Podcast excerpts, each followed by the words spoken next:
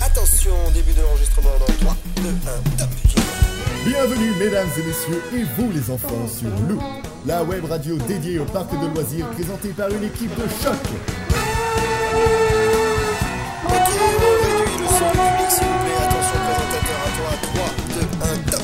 Mesdames et messieurs, amis loopers, bonjour et bienvenue dans votre nouvelle émission, cette émission de juin 2022. Bienvenue donc dans Loop l'émission avec euh, l'équipe. Salut l'équipe. Salut. à tous. Waouh, ça y est, on vous entend là. Alors autour de moi, autour de la table, autour des lions, autour de des têtes de brûlés Et Mars. et les Mars, il y a Vincent. Bonjour. Il y a Nolan. Salut à tous. Il y a Morgane. Alors, Bonjour. Et il y a moi-même, Valentin. Alors aujourd'hui, un programme plutôt dense, hein, comme d'hab. Alors, comme d'hab, l'info à la loupe au début pour euh, traiter de toute l'actualité des parcs d'attractions.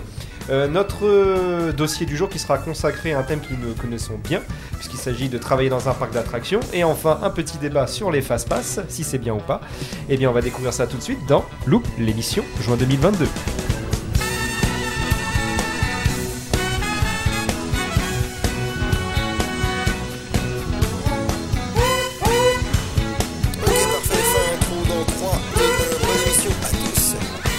C'était pas mal. hein. Ouais, franchement, Ouais. c'était- ça démarre bien. Je trouve que c'était Il n'y a, pas- y a pas de bug. Franchement, Il n'y a pas de bug du tout. super sympa. Alors aujourd'hui l'équipe, j'espère que ça va, j'espère que vous n'éternuez pas trop en ce moment avec tout ce putain de pollen qui existe. Si. D'accord, voilà. On a tous les yeux rouges, non pas parce qu'on a vu le dernier panache au Puy du Fou, mais parce qu'il y a du pollen. Oh, la transition de merde. Euh, aujourd'hui on va, eh ben, pour une fois n'est pas coutume, c'est Vincent qui va nous présenter un petit peu tout- toute l'actualité euh, des parcs euh, de loisirs. Vincent, Bah, il n'y en a pas. Y a- comment ça il y en a pas Aucune Y a- y a- actualité, y a fin rien. d'émission. Mais Voilà, Au revoir. merci, au revoir, euh, bonne euh, soirée et à bientôt, ça loupe. D'accord, donc là on s'arrête là. Voilà. Ça tombe bien.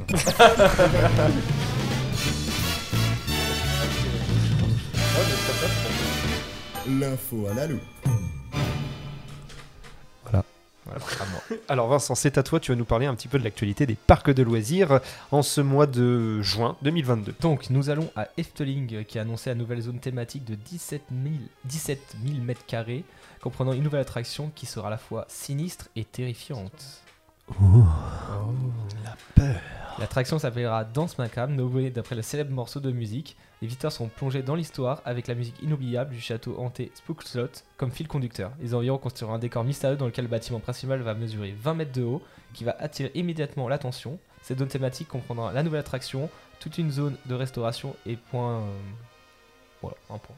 Un point. Un point. Un y a point un milieu. mec avec un point. Qui ouvrira en 2024 au parc féerique de Efteling, situé au sud des Pays-Bas. Waouh. On, on arrive en France, euh, du Ah. parc Spirou, qu'on n'en parle jamais assez. Bon. Ah, si, quand, bah, C'est- quand même. Quand même, dans cette stratégie d'investissement qui est sur 5 ans, qui représente plus de 18 millions d'euros, le budget pour sa cinquième saison avoisine les 3 millions d'euros pour créer une nouvelle zone thématique de 4000 m2 dédiée à la série de Kid Paddle et Game Over, créée en collaboration avec l'auteur Midam, qui est assez rare généralement de créer un- une zone en fonction de l'auteur. Et mesdames, c'est mesdames, messieurs Mesdames, messieurs. voilà. Dans cette zone, nous retrouvons. Ah merde, comment il va couper Pardon. bon. dans, cette zone, dans cette zone, nous retrouvons une nouvelle méga attraction que tout le monde adore un disco coaster. De- Est-ce que c'est le même que qu'Astérix? Bah, le même qu'Astérix, comme à. Mais dis donc, Euh, Vincent, à mer de sable. Disco coaster. Mais c'est une bonne question, Nolan. C'est une grosse merde. Voilà ce que c'est. Putain, on est objectif chez nous. Alors, c'est simple, c'est un. euh, Un disque, un déjà disque posé sur des rails en circuit ouvert, donc généralement ça fait comme un W. Euh, les viteurs sont installés en extrémité. Le disque tourne sur lui-même, plus est guidé sur un rail qui fait des allers-retours. Ouais. Alors nous, on a eu les gestes, donc on a compris, mais... euh. Alors, euh, regardez sur internet. D'accord. Vous tapez Disco Coaster sur Internet ou Disco Bellix. Et, et comprenons donc euh, dans cette zone une aire de jeu aquatique. À côté de cela, les, les équipes euh, réfléchissent toujours au bien-être et au confort de leurs visiteurs en investissant dans la végétalisation qui était un gros manque du parc Spirou, de nouveaux espaces d'ombrage et bien sûr de nouveaux espaces aquatiques. Voilà. Voilà. Euh, la grande nouveauté 2022 de Frépertuis sera un ménage manège interactif de type sidecar en version XL pouvant accueillir 24 personnes simultanément qui s'appelle les Dreni, Drésines. Ça a l'air sympa, ça. Mm. Qui est une très belle thématisation. En plus, un petit goût inédit puisque cette version sera unique en France et partage la primeur là partagera la primeur. euh, La primeur. Je sais pas ce que ça veut dire. Un petit goût inédit puisque cette version sera unique en France. Chaque véhicule de deux places sera équipé d'une manette qui permettra aux visiteurs d'interagir en faisant basculer leur wagon dans les airs jusqu'à 90 degrés inclinable latéralement. En gros, pour ceux qui voient pas, euh, je sais- enfin, moi j'ai eu ça notamment quand j'étais en plus, petit, ça- c'est les petits manèges là, euh, Mm, qui- avec la nacelle qui monte très très haut. Vous avez pas vu ça? Le même que les wagons, c'est un peu style Goldorak, non? Euh, Non. Et que moi que ça parle. Oui. D'accord, dans les feux de Non, forêt, c'est- je crois Merci Valentin de nous avoir éclairé sur ce que c'est. Bah, je, je pensais que Je vous, crois voir aviez le une culture parc, excusez-moi. Je pense que c'est le genre de choses d'attraction quand ça tourne très vite avec la force centrifuge, ça vraiment te projette sur le côté Voilà, et merci, vraiment là ouais. t'es incliné à 90 Voilà. degrés justement. Mais, lui- là, la différence, c'est le visiteur qui choisit son inclinaison. C'est incroyable. Mm. Voilà. Mais qui sont forts, c'est Frépertu City. C'est des Vosgiens, je crois. C'est des Vosgiens. C'est des chiens. Euh, par ailleurs, un- une nouvelle qui va faire plaisir à Nolan, Disneyland Paris qui a annoncé la date d'ouverture de la nouvelle zone thématique Marvel Avengers Campus. Enfin. Au parc Walt Disney Studio qui ouvrira le Le 26 je crois. Non, le 20 20, juillet. Ah, le le 20. Tu me déçois Nolan. Toi qui avais de la magie dans les mains. Mais euh, je crois que c'est le jour où j'ai prévu d'y aller, c'est ça qui est différent. je crois que c'est déjà complet. ouais. Euh, Exactement, le premier jour est déjà complet. Alors- c'est pour ça que je n'ai pas pu réserver le premier jour. Et de sources euh, quasiment officielles, non, pas officielles mais sûres, euh, la- cette zone sera limitée en termes de capacité. C'est-à-dire que lors des premiers euh, mois, euh, il y aura un-. Non, euh, ça va être limité. Alors, on m'a parlé d'un chiffre de 5000 visiteurs par jour. Je ne sais pas si ce chiffre est vrai, mais en tout cas, Bah, c'est une tout. source. On m'a dit. euh, là, ça a fait un peu comme nous, on a eu l'expérience à Disneyland, à, Disney, Disney Studio à- aux États-Unis avec le. Bon, c'était pas le land, c'était une attraction, mais l'attraction était limitée en termes de nombre de, passagers. Wars, Rise of the Rise Resistance. of the Resistance. Et apparemment, la langue de- la- le land de Marvel serait euh, limité en termes de capacité. Oh, ça va être marrant. Voilà, bon, ça encore, c'est euh, c'est une source. Je, je ne sais pas si c'est offi- ce sera officiel, mais en tout cas, euh, on parle de ça en tout cas dans le milieu des, des Disney fans. Bah, N'est-ce pas, monsieur le, le chronique C'était quoi déjà ton nom? Hmm, je ne vois pas de quoi tu parles. Sombre. Après, si c'est comme une nouveauté, il faut faire 3 heures de file d'attente pour y aller. euh, Bah, j'imagine oui, même pas ça. ce que ça va être Marvel. hein. c'est ça. Bon, nouveau spectacle au Ah. parc Astérix euh, Fenke Experience. que expérience. Oulala. Euh, nouveau spectacle au parc Astérix Les Plongeons de l'Olympe. Avant de lancer sa fai- la saison estivale le 14 juillet prochain, le parc Astérix propose une- un nouveau spectacle Les Plongeons de l'Olympe à découvrir tous les jours dès le, depuis le 26. 26 en soft, En soft opening, opening, et officiellement du 4. 4 juin. Donc peut-être quand vous allez écouter cette émission, euh, Au théâtre de Poséidon, un show spectaculaire où Grecs et Romains s'affronteront dans un duel de plongeon sous le regard de Zeus. C'est en l'honneur de Zeus que quatre athlètes romains et grecs vont concourir dans une compétition de plongeon au théâtre de Poséidon en plein cœur de la cité d'Olympie. Le juge Papatrapoulos animera ce concours au milieu d'un stade de 3000 places à l'issue des épreuves par équipe. 8 athlètes enchaîneront deux figures, des figures tout aussi spectaculaires les unes que les autres. Il aurait fallu quand même 4 mois pour monter ce nouveau spectacle où l'ensemble du théâtre Poséidon a été re- rethématisé autour de l'univers de l'Olympie avec une piscine centrale de 10 mètres 60 de diamètre exactement. Des.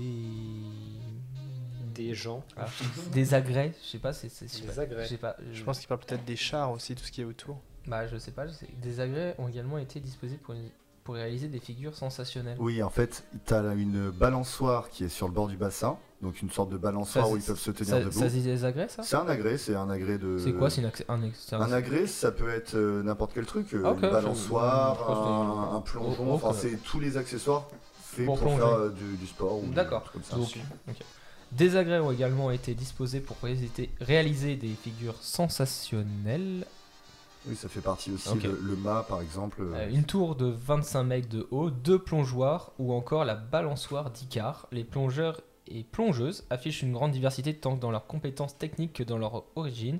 Les athlètes de haut niveau sont de 7 nationalités différentes et se le relais, relais, oh putain, et se relais, oh putain j'ai et se relayeront chaque semaine pour faire vibrer le stade pour le plus grand bonheur des dieux de l'Olympe, mais également des visiteurs. Mhm. Rue de l'Antica, depuis l'année dernière, des aventures éclaboussantes les attendent à Sla Slavgurok, l'un des plus grands espaces toboggans en extérieur d'Europe. Les plus jeunes visiteurs peuvent quant à eux s'amuser au sein de l'aire de jeu aquatique Snorri Strand. Celle-ci s'agrandit ce printemps avec les trois nouveaux toboggans pour enfants. De plus, l'été ne sera pas la seule, la, sera pas la seule, ah, l'été ne sera pas la seule saison à réserver des nouveautés et des surprises, car Rue de l'Antica est déjà dans les starting blocks pour une extension de grande envergure l'hiver prochain. Quand est-ce qu'ils vont s'arrêter? Je sais pas, parce que là c'est quand même la troisième tour de toboggan de l'univers aquatique qui va ouvrir ses portes avec 8 toboggans supplémentaires qui seront accessibles toute l'année et promettent aux visiteurs encore plus de plaisir de glisse. Ensuite, euh, la fermeture de Space Mountain Tokyo. Ah bon? Ah oui, oui, oui. Oui. Alors, euh, pourquoi? Bah, Je ne sais pas. Voilà. Oriental Land, propriétaire de Tokyo Disney Resort au Japon, a annoncé au- il y a quelques semaines la fermeture définitive de l'attraction emblématique Space Mountain. Elle sera détruite pour être ensuite reconstruite dans une nouvelle version, forcément plus moderne. Toute la zone de l'attraction sera réaménagée.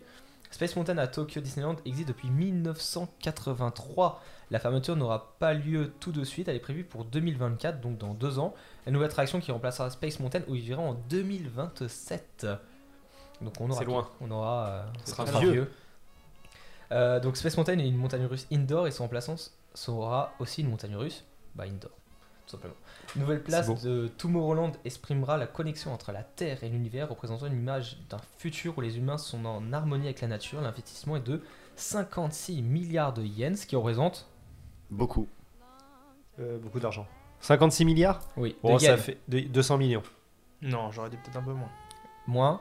De dollars, je crois. Hmm, J'aurais Ouais. dit plus, allez, parce que. Ça représente 413 millions d'euros. Ah, quand même. Oula. si, quand même. D'accord. Voilà, pardon. Pour rester dans le thème, si vous nous suivez sur les réseaux sociaux, le Puy du Fou aux États-Unis. C'est la première fois que le Puy du Fou enra- s'enracine son modèle artistique en Amérique. Répondant à l'appel du peuple Cherokee, le Puy du Fou va mettre son savoir-faire au service de l'héritage historique et culturel de cette grande nation indienne qui a traversé les épreuves et les drames avec grandeur et sagesse. sagesse. Elle porte avec fierté les couleurs de l'Amérique. Cette nouvelle création immersive inspirée d'une histoire authentique plongera les visiteurs au, corps- au cœur d'une épopée bouleversante des Alpes jusqu'aux plaines de Champagne. Elle sera bâtie au pied des Great Smoky Mountains, premier parc national américain qui accueille chaque année plus de 12 millions de visiteurs. C'est beau. Hmm.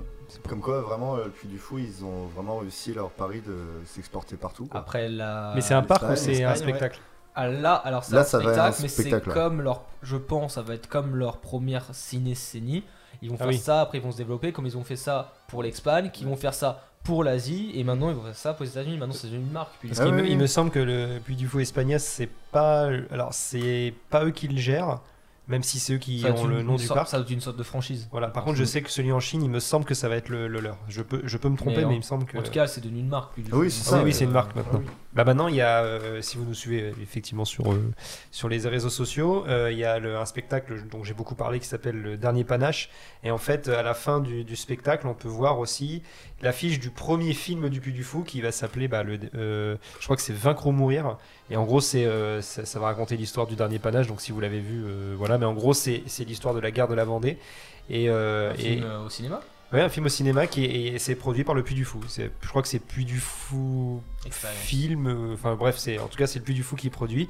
Et pour euh, la petite anecdote, ce sera comment il s'appelle cet acteur? J'ai oublié son prénom. Ça va me revenir. Euh, Jean Reno. c'est, c'est celui qui, si vous suivez, je te promets la série, c'est celui qui fait euh, le père qui joue dedans. Ah, Mm. oui. C'est Hugo, je ne sais plus comment. Et alors, est-ce qu'on va pleurer comme au dernier Oh, bah, panache sûrement. Alors, je regarde. Est-ce que c'est Hugo Becker Hugo Becker, tout à fait. D'accord. avec Marie qui est prévu, euh, oui, qui est prévu, mais elle est pas dedans. Euh, c'est prévu en 2023. Donc ce sera le premier film du Puy du Fou pour, pour tout ça pour dire, pour appuyer que le, le, le Puy du Fou est maintenant effectivement une marque et une grosse société Mm. un peu à la Disney. Et bientôt aussi, j'ai entendu dire qu'ils vont acheter le carrefour d'à côté. J'étais sûr. Ils vont le transformer en, en marché à l'ancienne, Incroyable. où tu dois y aller en, chari- spectacle. en chariot. Il va falloir 4 heures pour aller faire tes courses maintenant. tu vas avoir un Et dès spectacle que tu un travers de porc, il fallait tuer le cochon. C'est inédit. avec une Ils sont, cérémonie. ils sont forts. Avec, une- avec 2000 personnes qui en ont tué le cochon. c'est- On va faire de la rosette. Euh, ok, très bien. Est-ce qu'il y avait d'autres choses, Vincent? Euh, non, c'est bon. Tu n'as pas parlé de Guard One of the Galaxy Cosmic Rewind, qui a ouvert vrai. ses portes aux États-Unis. Hein? Ah, il connaît pas. Ah, fear. Ah oui, euh, le coaster de, sur the Exactement. Moi, je, je prends la main. Alors, effectivement, c'est un nouveau coaster de Ouais, chez il y a- euh, y, a à. Walt Disney euh, World, Epcot, euh, qui a ouvert donc euh, Guardian of the Galaxy Cosmic Rewind et qui vous emmène dans l'univers des Gardiens de la. De laxatif, Gardien là, de ça la- que t'avais et pas Gardien dit. de la- Laxative. les Gardiens des Laxatives. Et en fait, c'est un roller coaster. Alors, si c'est un spinning coaster. c'est un spinning launch coaster, on va dire. Spinning launch coaster motorisé. qui a, qui a l'air très très sympa. Euh, je n'y attend- je n'y attendais rien et au final, bon, ça a l'air sympa. Bon, moi je l'ai pas fait. On-ride a l'air dingue. Oui, et sachant que la, particularité, c'est qu'il y a une musique embarquée et la musique change en fonction du. Mais t'as différents scénarios aussi. Oui, c'est oui, C'est exactement. vrai Oui. Oh.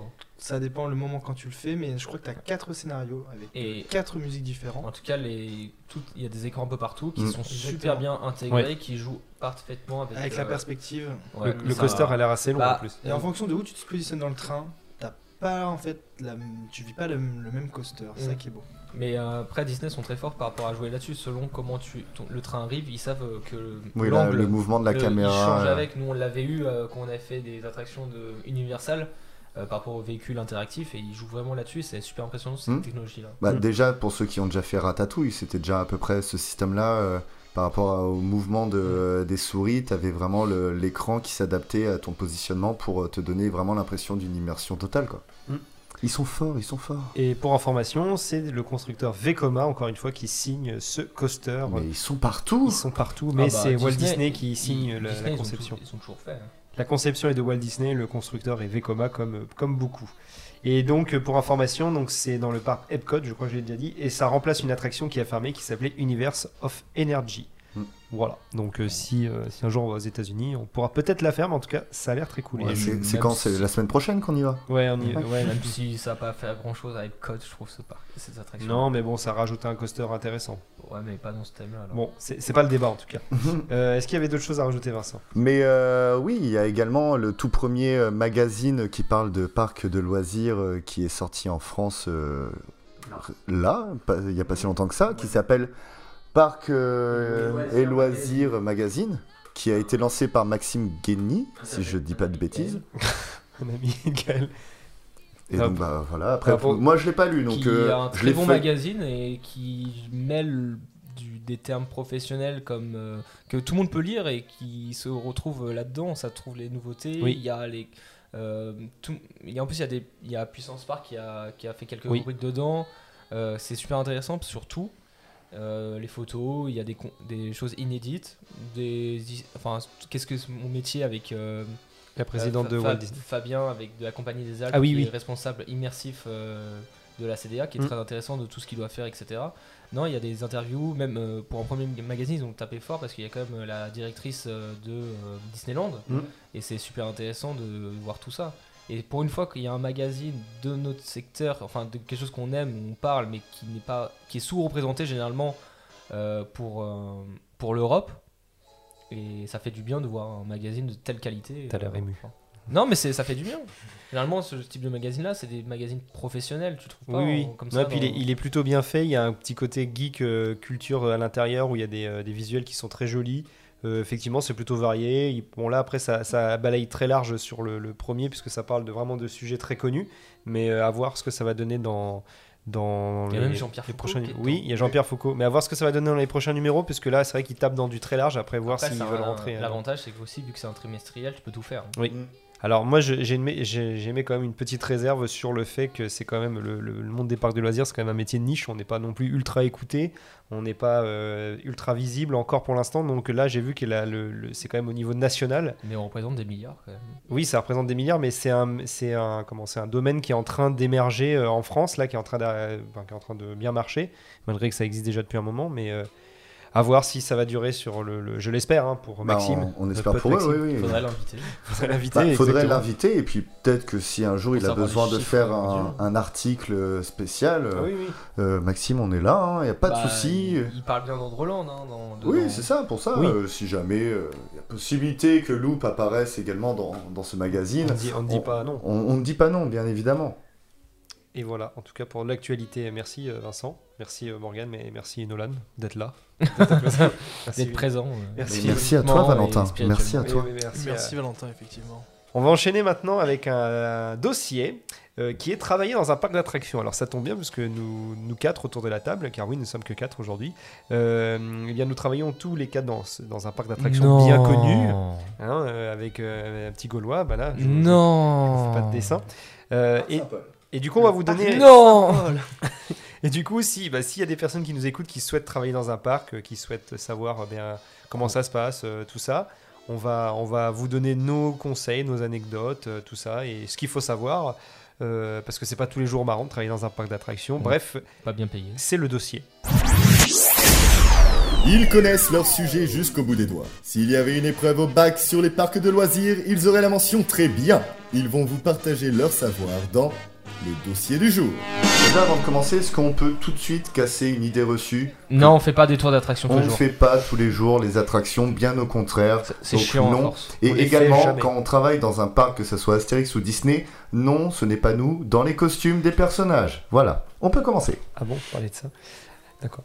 Alors, Ah bah attends, Euh, tout le monde à chaque fois. Ah, tu oui, travailles à c'est vrai, Astérix C'est toi qui fais Obélix? Euh Ah, Oui, tu travailles à c'est Disney Euh, C'est toi qui es dans Mickey Euh Euh, Non. alors, on, va parler, bien évidemment, on va essayer de balayer un peu large, hein, parce que travailler dans un parc d'attractions, il y a beaucoup, beaucoup, beaucoup de métiers. Alors, on- nous, nous avons la, la chance de travailler dans un poste opérationnel, donc c'est-à-dire que nous, on s'occupe principalement des attractions, donc on est vraiment au cœur du métier. On est Mais- fort. On est les forains, exactement. Les mais il, forains. mais il se passe, il y a plein, plein, plein d'autres métiers qu'on va essayer de balayer un petit peu. Alors, on va commencer, euh, bah, si vous voulez bien, bah, par, par notre poste. hein. Donc, les postes opérationnels. Donc, euh, tout ce qui est opérationnel, c'est-à-dire gestion de, des visiteurs dans les attractions. Et euh, nous y travaillons tous. Et qu'est-ce qu'est-ce qu'on pourrait dire alors Si jamais il y a des gens qui nous écoutent qui, qui souhaiteraient. euh, Ouais, déjà, déjà euh, Nolan, est-ce que tu pourrais nous dire en quoi consiste le poste quand on dit euh, je suis opérateur sur un- une attraction? Alors, opérateur, en quoi ça consiste? Bah, c'est déjà très simple. C'est l'accueil visiteur et l'embarquement des visiteurs sur nos attractions. En gros, pour résumer, dans un parc d'attractions, je pense que vous le savez, nous avons des attractions et vous venez pour faire les attractions. Oui. Et lorsque vous allez embarquer, on a tout autour de vous des opérateurs qui sont là justement pour vous accueillir, vous faire embarquer, vous sécuriser et enfin vous envoyer pour profiter de ces sensations-là. Voici le résumé, on va dire, d'un opérateur. C'est beau ce que tu dis là. Je, je. Euh, exactement. Donc tout ce qui est opérationnel, comme l'a dit Nolan, c'est là on est vraiment au cœur du métier. Euh, Il y a aussi toute la partie. euh, alors on n'y a pas bossé, mais c'est toute la partie restauration. Bah si. Ah oui, Vincent, il y a. travaillé c'est vrai, c'est à, à Disneyland Hotel, au Del H. Oui. Cuisine invention. C'est que du D'accord. C'est que juste ça à dire. C'est que du surgelé. D'accord. Comment sinon- casser la magie Non Disney mais sinon, est-ce que est-ce que c'est compliqué? Est-ce que c'est facile? Est-ce que bah déjà, est-ce que euh, euh, effectivement avant qu'on dise ça, est-ce que au niveau des opérations, pour revenir juste avant, est-ce que c'est un métier euh, que vous conseillez? Est-ce que, que- quelles sont pour vous les On dirait qu'on fait un entretien d'embauche. Mm. Quelles sont les capacités pour vous pour venir travailler euh, aux opérations? Bah déjà, il faut pas avoir peur au contact des gens. Parce Oui. que c'est sûr que si t'es timide ou. euh, Ah, je tu- suis pas d'accord. Parce que moi j'étais très timide et le parc m'a ouvert- beaucoup ouvert. Oui, enfin, non, mais- littéralement. Faut pas- la volonté pas- peut-être. Faut ait la volonté Oui. aussi de, de le faire quand même. Au contraire, ça aide beaucoup. Oui. Et je, moi qui travaille avec beaucoup d'opérateurs qui sont introvertis, je trouve qu'ils se développent beaucoup plus en travaillant au sein du parc avec d'autres visiteurs. Ils s'ouvrent plus facilement. voilà. Waouh, il t'a convaincu, c'est bon. Non, mais c'est. Je signe. bah effectivement, c'est mieux si on n'est pas timide, mais moi, moi c'est pareil, j'étais timide. euh, bah Vincent il l'a dit. Bon toi non, un peu moins. Ah, si, Morgane. si, si, si. Ah bon Moi, ça, très ça- Toi Ah Ouais, oui. bien sûr. Ah non, vraiment, moi, c'est euh, l'animation m'a permis de. Ah, bon. Clairement, pour ça que je suis beaucoup plus à l'aise à parler dans un micro qu'à d'aller voir les gens. hein. C'est Mm. parce que je suis très timide en vrai. hein. Et Nolan, toi qui es dans ton bureau, qui ne vois pas les gens du coup. Je ne vois Si, pas à travers la mais fenêtre. Je les ai déjà vus. Tu... Apparemment, il y en En a. c'est le fantôme de, de PM. C'est lui. En haut de sa tour. Merci Vincent. Voilà. Non, C'est compliqué aujourd'hui. Euh, non, alors, pourquoi on dit ça? Parce que Vincent fait partie, on va dire, d'une équipe support, c'est-à-dire c'est tous les, c'est les métiers de l'ombre, hein, c'est les métiers qu'on veut que les visiteurs. Non, Nolan. C'est Nolan. Oui, Qu'est-ce que j'ai dit de as dit moi. Ah pardon, c'est parce qu'il est en face de moi, il perturbe cet homme. Euh, Nolan travaille euh, donc un peu ce qu'on appelle l'équipe support, euh, donc c'est tous les métiers de l'ombre, donc euh, effectivement il n'est pas en contact direct avec les visiteurs, mais sans lui, euh, eh bien euh, le parc euh, s'arrêterait. C'est un, sec- Oh, oui. Et ça, c'est beau. c'est un Et secrétaire. ça c'est beau. C'est secrétaire des attractions. Voilà, donc euh, C'est voilà. Est-ce que tu peux expliquer Nolan un petit peu, toi, sans trop rentrer dans les Voilà, détails c'est c'est le centre de contact. euh, La tour de contrôle. Non, centre de contact. Non, la Alors, tour de calme-toi, contrôle, centre c'est de contact. quand même. Calme-toi. Centre de contact, c'est bien. Non, le centre de contact, j'aime pas. Bah, moi j'aime bien. Je préfère la tour de contrôle. T'es un peu la hotline des attractions, tu vois. la hotline. Le service après-vente des attractions. Ouais, Mm. Oh si. des opérateurs. Je dirais que je vais faire le lien entre euh, les attractions et un peu tout le reste du service opération. Il se la pète un peu. Ouais, non, mais euh, Bon, non, mais euh, alors ce, ce poste existe. Alors, on parle là, évidemment, on parle de- du parc Astérix, mais c'est identique à tous les parcs, je suppose. Donc, euh, je suppose qu'à que- Disneyland, que dans tous les autres parcs, il y a ce type de poste. Il y a des équipes support et ce qu'on sait pas, c'est qu'aussi il y a beaucoup d'administration. Il y a Voilà. des chiffres de combien de passages est monté, combien de départs faits, euh, la totalité, les arrêts, combien de temps ça a duré, etc. Et par quel type d'arrêt. Et en fait, il y a beaucoup d'administration et Nolan aussi travaille beaucoup là-dessus parce qu'il référence un peu tout ça Exactement. et il coordonne par rapport à tous les retours qu'on a de Oui, chiffres. on va dire et, la euh, coordination entre les attractions et euh, tout ce qu'on va faire remonter aux visiteurs, ne serait-ce que les temps d'attente, Mhm. ne serait-ce que les services de coup de fil. Mais il n'y a pas que ça, aussi il y a la gestion des opérateurs, parce Mhm. que aussi il y a beaucoup. euh, dans- nous, enfin au parc Astérix, c'est- on est très euh, polyvalent, parce que ouais. ceux qui étaient au parking pouvaient très bien les retrouver dans les attractions, les attractions pouvez très bien les retrouver au parking, à l'accueil, aux caisses, ou même en spectacle, et ainsi de suite. Donc là-dessus, il, il fait aussi tout ce qui est coordination pour, euh, pour avoir plus de support sur les attractions, pour que, permettre d'accueillir plus de personnes possible, de soulager les équipes et euh, de réduire les files d'attente pour les visiteurs. Vincent Président. c'est beau comment il vend ça. Euh, et pour enchaîner, donc. J'ai bien ouais. vendu ton métier. quoi. Oui, là, oui, il a bien Merci vendu. Vincent. Euh, après, on avait, alors, on avait bri- commencé à en parler. Les restaurants, donc, euh, Vincent, toi qui as bossé à Disneyland, Alors j'ai pas fait longtemps, j'ai fait trois semaines au DLH. est-ce que c'est plus dur que bosser sur les manèges? Après, il y a restaurant et restaurant. C'est pas, Oui. bah, c'est pas pareil, c'est pas la même gestion. euh, quand tu joues de l'alimentaire, euh, tu sais que t'as un seul rush de midi à 14h ou de 19h à 22h, alors que quelquefois le rush d'une attraction c'est tout- le temps. Mm. Donc tu peux pas comparer. Après, t'as de l'hygiène et là c'est de l'accueil, c'est pas vraiment la même chose. Après, euh, moi j'ai- ouais, j'ai travaillé donc pour la période de, de T'étais en Noël. contact avec le visiteur toi? Ouais, alors je touchais pas forcément. Enfin, Je suis Euh, balancé du saumon fumé dans la gueule. En fait, au Disneyland Hotel, donc c'est l'hôtel rose euh, où il y a les tourniquets, déjà il faut savoir qu'il y a un énorme tunnel en dessous des tourniquets qui fait l'intégralité euh, de la longueur de l'hôtel. Attends, tu viens de. Là, ça me fait parce que tu parles quand même du Disneyland Hotel qui est quand même le 5 étoiles du parc. C'est le gros truc rose à l'entrée avec les tourniquets. Bah non, mais c'est Voilà peu- comment on le voit. C'est un peu ça. Bon, ouais. Et en fait, en dessous, donc il y a des cuisines euh, de préparation parce qu'il faut savoir que ça faisait des chiffres énormes. On faisait du 500, 600 couverts par, euh, par service, donc c'est 500 personnes, donc c'est énorme. C'est un buffet à volonté avec 4 buffets à l'époque de 18 plats à chaque fois. Donc vous faites 18 x 4. Beaucoup. Ça fait beaucoup. Donc un- il y avait un pôle entrée, un pôle fruits de mer, un pôle de chaud et froid, dessert, etc. Après, euh, tout ce qui est. Généralement, on avait plusieurs services. Le matin, c'était préparation du petit déjeuner.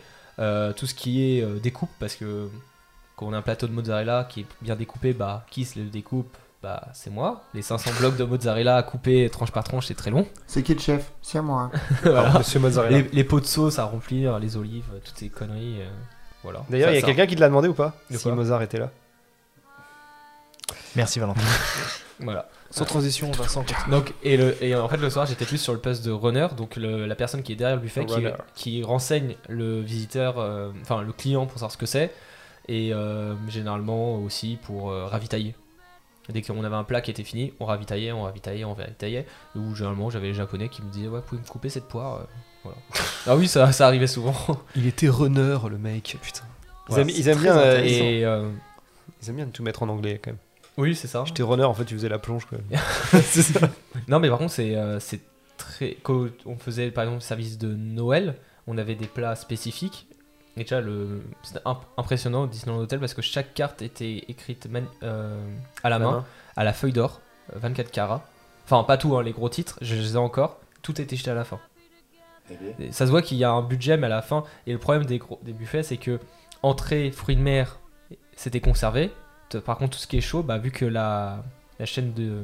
La- du froid. Du froid. oui, mais la chaîne du show aussi existe chaud. et coupée, bah tout le reste finissait à la poubelle. Bienvenue dans un monde qui s'illumine. Et euh, bon, après l'avantage c'est que moi je mangeais pas beaucoup et je grignotais à la fin euh, de mon service parce Oh. que tout était fini à la poubelle. Tu fais autant qu'à faire. Non, bah après c'est il faut, faut Ça- savoir aussi c'est des cuisines Là, centrales. tu là, tu t'as donné envie aux gens de venir. Non mais bon après c'est des, Ah. c'est des cuisines centrales. Après là plus ou moins dans un parc d'attractions c'est moins de la restauration à table, c'est plus de Du fast-food. C'est la voilà restauration rapide. Après il faut pas se dire que non plus c'est de la grande qualité non. Si. Parce Non, que, pour être honnête, à Disneyland, quand je vois des asperges en plein mois d'hiver, euh, alors que c'est plus vers le printemps déjà, euh, tu sais pas d'où ça vient. euh, C'était beaucoup de surgelé. Hein. Après, c'est sûr que Mais C'est- quand même compliqué de, de vendre un, un service restauration euh, pour donner envie aux gens d'aller bosser, alors que déjà de base la restauration c'est un Dur. métier qui est pas forcément, euh, qui vend pas forcément du rêve en général. Donc là, dans un parc d'attractions où tu sais que ça va être vraiment du speed, du speed, c'est vrai que c'est plus compliqué à vendre du rêve en disant bah tiens tu vas faire des burgers toute la journée plutôt que bah tiens tu vas lancer Osiris toute la journée quoi. Et l'avantage, c'est que euh, c'est pas, c'est pas un métier de coupure dans les parcs d'attractions. Mm. C'est vraiment, tu fais un service du soir, un service du matin, un service du midi, et au moins l'avantage c'est que derrière tu peux faire autre chose. T'as pas de la coupure. Ça, c'est un des grands Mm. avantages de la restauration dans les parcs euh, euh, de loisirs. C'est Mm. qu'il n'y a pas cette coupure là qui bloque un peu. Non, bah après, je sais pas comment on peut, peut le vendre en plus. Non, hein. non, mais, non, mais après, c'est pas une question de le vendre, c'est euh, Après, juste décrire Vincent, le- la Vincent, réalité. le présenter, je tiens à dire que Vincent vend beaucoup mieux la bouffe que le travail de restauration quand même. hein. C'est vrai. Ah, Là-bas, après, j'ai pas. Ouais, c'est- après, pour être honnête. Non, mais après, Alors, mais franchement, pour être honnête, j'ai pas passé un bon moment parce que j'ai fait trois semaines où. euh, où je, passe, je commençais à. Je finissais à 2h du matin, le lendemain, je recommençais à 6 Ah bah voilà. à 6h pour découper 500 blocs de mozzarella où, où on avait des mousses au chocolat en poche. Je faisais rien maison, donc on les coupe. C'est la première fois que j'avais des mousses au chocolat déjà prêtes en poche. Je faisais. Dès que la présentation ne plaisait pas au chef, j'avais fait une fois une- un plateau de 500 mini fondants au chocolat. Et ils disent J'aime pas, on l'a tout jeté. J'ai jamais vu autant de gâchis de bouffe, donc ça m'a fait hyper mal. Et en plus, on m'a piqué un couteau là-bas, qui coûtait très Oh, cher. Et ça, et ça m'a, voilà, ça m'a pas un peu, un peu marqué quand Il même. pas content. bien. Non, mais par contre, c'est c'est intéressant que tu on peut Non, mais un parler. couteau, c'est, c'est personnel. Oui, je sais, c'est comme une C'est- brosse à dents, je sais. euh. J'allais dire autre chose, mais je préfère la brosse à dents. Euh, on va rester sur la brosse à dents. Mais, mais euh, c'est- ça, ça introduit aussi le fait que tu parles des horaires. Euh, on n'en a pas parlé, mais au niveau des opérations, enfin, il faut savoir même, c'est en général, quand vous allez bosser dans un parc de loisirs, Vous n'avez plus de vie. voilà. Et alors, on va pas se le cacher, on va tout de suite aussi enlever ce mythe. C'est le On travail. est hein. pas forcément ultra bien payé, on n'est pas sous-payé, on est, c'est un boulot est payé. saisonnier, on est Payé payé, déjà. base. Mais voilà, c'est le, c'est le, la base, un petit peu plus Ah, que le SMIC certaines fois. Après, c'est un très bon premier boulot. Oui, bien euh, sûr, Généralement oui. pour un travail, premier travail ou un travail de saisonnier ou en attendant de trouver Puis vraiment vous le dites ou entre les là, deux ce études. mot-là à l'instant. Entre les deux études. C'est saisonnier. Oui, c'est saisonnier. Avec l'exception de Disney par contre. C'est c'est comme euh, bah, les, dans les stations de ski. Euh, bah, généralement, les gens d'ailleurs, ils enchaînent avec le. Il y a beaucoup qui enchaînent avec les stations de ski. Mm. Mais euh, voilà. Pour la plupart, c'est un travail de vacances. Quoi. Oui, c'est ça. C'est Oui, un travail d'étudiant. Avec- étudiants, avec. Oui. Donc c'est beaucoup de jeunes. Alors c'est vrai que l'ambiance est plutôt généralement bonne puisque c'est beaucoup de jeunes. Donc euh, l'ambiance, ça, ça fait un peu colonie de vacances. Donc ça c'est bon et c'est mauvais côtés. Mais la plupart du temps, il y a des bons côtés Et quand même. l'avantage aussi que nous qui travaillons depuis plusieurs années au même service, on voit beaucoup de personnes qui permettent de, de nous de s'adapter parce Oui. qu'on a beaucoup de personnes de personnalités différentes qui arrivent et ça permet aussi de Mm. trouver du potentiel ou même euh, d'apprendre d'eux. Et de faire évoluer le parc, exactement. Donc oui, tout ce qui est niveau horaire.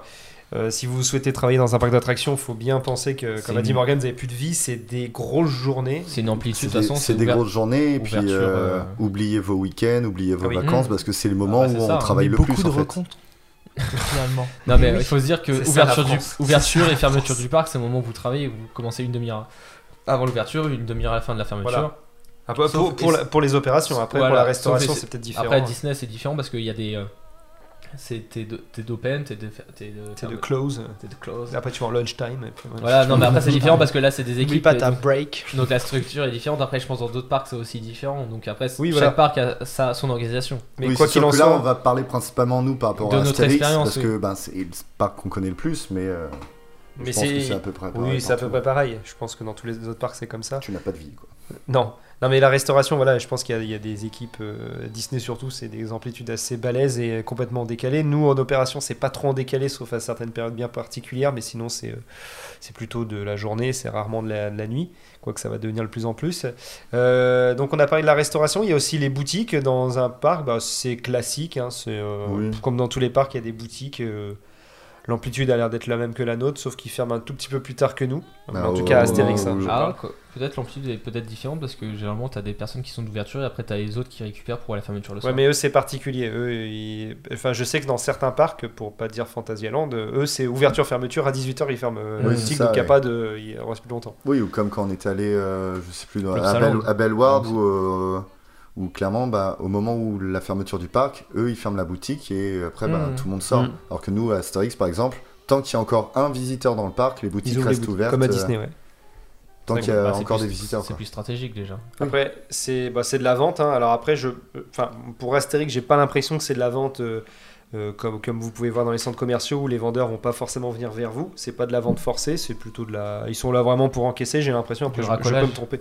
Non, c'est pas du racolage. Non, euh, après, c'est plus. euh, Jouer avec. il- Ouais, voilà. En Oui. fait, c'est pas du, du forçage euh, comme on pourrait avoir dans certaines boutiques. Là, dans c'est certains plus. spectacles. Oui. Là, c'est plus euh, au final euh, les opérateurs qui bossent en boutique jouent avec les accessoires et forcément un gamin qui voit ben, un opérateur en train de jouer avec le marteau ou quoi, Mhm. ben ça donne envie d'essayer, puis bah, après ils repartent avec quoi. Mais après, avec tous ces métiers, et là on a parlé de tout ce qui est front park, donc euh, contact client, mais après il y a les métiers euh, comme de Nolan, mais qui sont plus dans les arrières, donc Mm. tout ce qui est technique, euh, il y a tout, déjà tout ce qui est euh, ressources humaines, euh, tout ce qui est service. euh, Ouais, ça, c'est classique, ça, après tout ce qui est bureaucratie, on va dire. Mais après, il y a les services techniques, il y a maintenance Ouais. attraction, maintenance Mm. restauration, il y a les stocks, il y a les bâtiments avec Nolan où on a travaillé, il y a la peinture, signalétique, menuiserie, La serrurerie, costumerie. la costumerie, il y a énormément, énormément de corps de métier c'est pour, derrière. c'est pour ça que j'ai pas évoqué tout ce qui est RH parce que ça c'est propre à, à chaque entreprise. Oui. Mais euh, effectivement, vous avez, comme dit la, Vincent, la, la maintenance attraction qui est, enfin pas que attraction, la maintenance en général qui est extrêmement importante et qui coûte extrêmement cher à un parc d'attractions. Donc euh, c'est Mm. quand même des services très importants. Vous avez tout ce qui est, comme a dit Vincent aussi, tout ce qui est un peu service artistique. Donc euh, la signalétique, c'est tous ceux, alors en tout cas pour Astérix, c'est tous ceux qui, euh, qui font tout ce qui est panneaux. Euh, devanture avec des, euh, Tout ce des- affichages, visuels. l'affichage, ouais. visuel. C'est ça. euh, C'est ça. Il y a euh, tout ce qui est aussi euh, décoration. mhm. Euh, donc euh, tous les, les, les personnes qui, dé- Parce que- qui décorent un parc ou qui, qui restaurent, pas forcément qui créent dans un parc, mais qui Il restaurent y a au beaucoup moins. de choses qui sont faites en interne. Il y a Mm. la régie aussi. euh, Oui, les régies de production. Les acteurs. euh, Il y a énormément, énormément de corps de métier. Les Euh, animateurs. euh, Après, il y a tout ce qui est métier aussi euh, qu'on ne pense, alors qui sont pas en direct avec le parc, c'est-à-dire que les gens ne bossent pas forcément sur le parc, mais ils bossent euh, périodiquement. Tout ce qui est architecte, tout ce qui est euh, scénographe, comme on- Vincent a pu le dire tout à l'heure dans Parc et Loisirs Magazine, il y a un scénographe. Euh, voilà, c'est toutes les personnes qui conçoivent les nouvelles attractions, les nouveaux restaurants, euh, les nouveaux spectacles. Et c'est des métiers qu'on ne voit pas forcément tout le temps sur le parc, mais Mm. De plus en plus, les parcs maintenant essaient d'avoir une branche euh, artistique à l'intérieur. Euh, Il y a tout ce qui est. euh, je crois qu'on a tout dit. hein. J'ai- J'avais Bah, marqué. euh, ouais, Après, tu as les boîtes externes qui bossent euh, tous les jours. Par exemple, ISS chez nous, donc euh, la compagnie de nettoyage, Mhm. ceux qui sont là pour faire vraiment le nettoyage euh, du parc. On a les espaces verts qui bossent euh, toute la journée à- sur les buissons, sur euh, Oui, bah, toute tout- la, la décoration qui, végétale. travaille, qui a un rôle très important. Voilà, il y a juste Valentin qui va passer un coup de câble. mais bon, quand même, la. Espace Vert qui a un énorme boulot. hein, quand Oui, même. bah oui, oui, ça euh, joue C'est toutes beaucoup. les entreprises ça- ça oui, joue beaucoup, viennent, hein. euh, On a ça. euh, J'avais pensé euh, à autre chose aussi, mais euh, tout ce je- qui est service hydraulique, les toilettes. euh, Oui, hydraulique, les entretiens. c'est ça. entretien de l'eau. Non, j'avais une autre compagnie externe euh, qu'on voit tous les jours. Non, les espaces verts, j'ai dit SS, et j'en avais un troisième. En Mais tout cas, ce que je pense qu'il faut Ah, retenir, c'est que. les, les, euh, on a les HB, ceux qui sont là pour les stands de mais ballon. ça, c'est autre chose encore. Oui, Ouais, c'est encore autre chose. Mais je pense qu'il faut ce que retenir surtout, c'est bah, en fait un parc. C'est une sorte de, de petite ville Mhm. ah oui. c'est ça. où tout le monde a des secteurs de travail qui fait que tous ensemble, en fait, on fait vivre cette ville. Oh, c'est Oh, beau, putain, c'est- c'est beau. Ah oui, Je bande encore. Euh, Il y a, euh, oui, euh, qu'est-ce que je voulais dire une dernière chose. eh ben, Ah oublié. si, les animaliers. Oui, Ah Parce oui. que mine de rien, on a un parc, alors on n'a plus le spectacle des dauphins, mais on a quand même plein d'animaux euh, Dans le dans le village. Et puis bon, là, avec Des le retour de Fifi, c'est encore autre chose. Mais oui, donc on a, il y a les moutons. il y a qui- les moutons, les qui, fameux. Qui les, la pelouse. C'est ça. Mais donc ouais, on a quand même aussi euh, les animaux qui sont là et donc ben, un service animalier qui est là pour s'en occuper. Mm. Donc euh, Et qui comme nous quoi, aide ça fait quand même quand pas on- mal de postes différents. de. Qui nous aide beaucoup parce qu'il y a beaucoup d'animaux qu'on retrouve dans la forêt ou abandonnés Bah, et qui nous aident à. C'est sûr qu'en plus, on... le parc Astérix c'est quand même Au cœur d'une forêt. au cœur de la forêt. Donc euh, ben, le matin, les renards, les, les bestiaux qui se baladent dans le Les parc. Et puis quand le parc est Les fermé, cerfs aussi. le, le cerf qui a Mm. été retrouvé dans le parc euh, après, le, Ah oui, la période Romus, euh, hivernale. Là. Donc ouais, non, il y a pas mal de trucs. Il y a beaucoup de choses et euh, c'est c'est extrêmement varié. Donc après, si vous voulez vous lancer, Euh, pardon, mais attends, Non. je viens de quitter, mais la sécurité aussi, les pompiers. Oui. oui, En plus. En plus, C'est vrai. euh, Il y a une entreprise derrière, c'est la sécurité. Et où vous ça avez aussi les pompiers. euh, des médecins parce que, parce que derrière Oui, aussi c'est les petits bobos les visiteurs qui se blessent qui tombent bah, il y a un centre médical avec des pompiers des infirmiers mais c'est Non, incroyable. mais en fait, on a oublié plein de trucs parce qu'il y a Il aussi, y a des alpinistes. il y a aussi les caisses, oui mais c'est vrai il y a des alpinistes il y a, Oui, des- non, il mais y a après- l'entreprise de Versant Après, après, je parle pas forcément de, de tous les postes, mais euh, Ah bah trop tard, on a commencé à parler, on, En tout cas- on donne tous les postes. non mais c'est Alors, vrai qu'il y a beaucoup première de- partie, petit 1. il y a, il y vraiment beaucoup de corps de métier là-dessus Oui. Il y a, oui, il y a des alpinistes avec versant, effectivement, qui contrôlent Zeus tous les jours. Euh, il, y a, pff, oui, il y a beaucoup, beaucoup de métiers, mais en gros, c'est pour vous montrer que comme Nolan, il a raison, c'est plus comme une petite ville en fait. Oui. Euh, le directeur du parc, c'est le maire et euh, chaque attraction, c'est euh, c'est une maison, enfin, il y a une activité. Serpentard. Un C'est- quartier, c'est C'est un quartier, ouais, exactement. Non, la zone, c'est le quartier. C'est un lotissement, c'est un mot. C'est une bourgade. Et euh, C'est une entreprise d'artisans. Nolan, c'est le quartier. Oh. Euh, et Nolan, tu serais plus, toi, tu vois, le. Le maire aussi. Non, Nolan, il serait plus, tu vois, le. le- c'est le. Comment on appelle ça le, le responsable de la copro, tu vois. L'adjoint, c'est. euh, C'est le responsable de la copro. Le gardien d'immeuble. le gardien de l'immeuble de, des Le attractions. concierge. qui sort les poubelles de temps en temps, tu vois. C'est à ce moment-là. pas, pas souvent, mais il les sort de temps en temps, les poubelles. Euh, Non, mais jamais. Qu'est- Qu'est-ce qu'il faudrait dire donc, donc, euh, pour résumer un petit peu, donc il y a, vous avez, il y a beaucoup beaucoup de choses et encore on n'est pas rentré dans les détails, on a vraiment balayé euh, de façon très large. Bah, vous pouvez venir de n'importe quel secteur, euh, même par expérience, vous pouvez venir de à droite, à gauche, euh, de diplômes différents. Vous pouvez Mm. très bien trouver Bah, un poste diplômé euh, ou dans pas, un parc d'attraction, mais ouais, pas diplômé. Oui, parce que l'avantage, c'est que Euh, souvent, alors en tout cas, je pense chez nous, je sais pas si dans les autres parcs c'est pareil, mais chez nous, je sais que c'est aussi très formateur. C'est Oui. qu'au final, je pense que la plupart des, des techos qui bossent pour la maintenance, il y en a certains, ils, ils connaissaient peut-être vaguement le métier, mais ils apprennent vraiment sur le tas parce qu'en plus, c'est des machines que. Ah, c'est spécifique. bah, c'est euh, spécifique quoi. Tu, euh, Parce que derrière, autant tu sais réparer une voiture, mais tu sais Hmm, pas forcément la réparer un mécanique, t'as coaster. de t'as de l'hydraulique, t'as aussi de l'électronique, mais aussi t'as de l'informatique parce que derrière c'est des ordinateurs, les attractions. Donc, euh, le Donc, parc, euh, je pense que c'est très formateur de bosser très dans un parc d'attractions. euh, c'est une très, ouais, très bah bonne école. généralement Roissy ils recrutent beaucoup via le parc Astérix parce Mm. que déjà, ceux qui veulent arrêter, bah, ils vont à Roissy ou inversement, ou même à Disney, parc. Non, euh, c'est c'est dans une- ce domaine-là. Et même c'est un domaine assez restreint, mais qui, est, qui a un beau. euh, par rapport à. On a un- je trouve que le monde des parcs de loisirs, il y a une belle entraide entre, entre eux. Mm. Et il y a une sorte de, de grosse famille, même si on se voit pas tout le temps, mais qui. Une, comment on peut dire ça? Une cohésion, je trouve, Mm. dans, dans ce domaine-là. On n'a pas le même maillot, mais on a la même passion. Oh. Bravo. Ça, c'est Voilà, beau. c'est bon. Bravo. Euh, Plus qu'un métier, une passion. Bravo. Le cheval, c'est trop génial. Euh, non, alors, qu'est-ce qu'on pourrait dire en, en- en gros Alors, en positif? Enfin, non, on va commencer par, on va dire, le, le négatif. Si euh, une personne, je sais pas. euh, C'est alors les horaires. bah, le, sont- le salaire, on va pas Ah, se le cacher. salaire est pas forcément. Bah, si on commence en tant qu'opérateur, après, euh, c'est au SMIC. On va Oui, oui, cacher, c'est pour ça, du c'est pour SMIC. ça. Après, euh, les horaires aussi sont pas forcément adaptés ou adaptables Mm. parce que c'est Oui. ouverture du port, fer- ouverture du parc, fermeture du parc. C'est fatigant, pas se le cacher, parce qu'une saison généralement c'est très court et très intense. Mm. Donc euh, On est toujours debout, on est, enfin, on est souvent debout. les postures sont pas faciles. Oui, c'est ça, c'est c'est quand même physique et euh, Mhm. fatigant. Et puis vraiment, c'est. euh, Enfin, ne, ne partez pas du principe que vous aurez vos week-ends et vos vacances. Quoi. Surtout pas. Donc, euh, quand on bosse, par exemple, moi je le vois bien au parc, bah, à chaque fois qu'on me demande Ah, tiens, dans deux semaines il y a ça, je fais Je sais pas. Enfin, je... Et après, on me dit toujours que j'ai un programme de, de ministre. C'est pas ça, c'est juste que on a vraiment des jours qui sont très particuliers, donc on ne peut pas prévoir à l'avance euh, des vacances ou même une soirée ou. Puis étant donné qu'on vient du monde des loisirs et que les personnes vont en vacances en général ou en week-end dans les parcs de loisirs, forcément nous, comme on vient les accueillir, ces week-ends-là, ce sont Oui. pas les nôtres Ah en oui. quelque sorte. Peut-être Bah, euh, un c'est un- point C'est négatif. pas nos vacances. En fait, nos vacances un- sont C'est jamais à un ce peu moment-là, les. C'est nous qui les accueillons. C'est être- Enfin, ça- ça, on peut- comment- moi je disais ça pour la restauration, c'est des métiers de pute. C'était payé pour faire plaisir. Oui. bah si, en soi.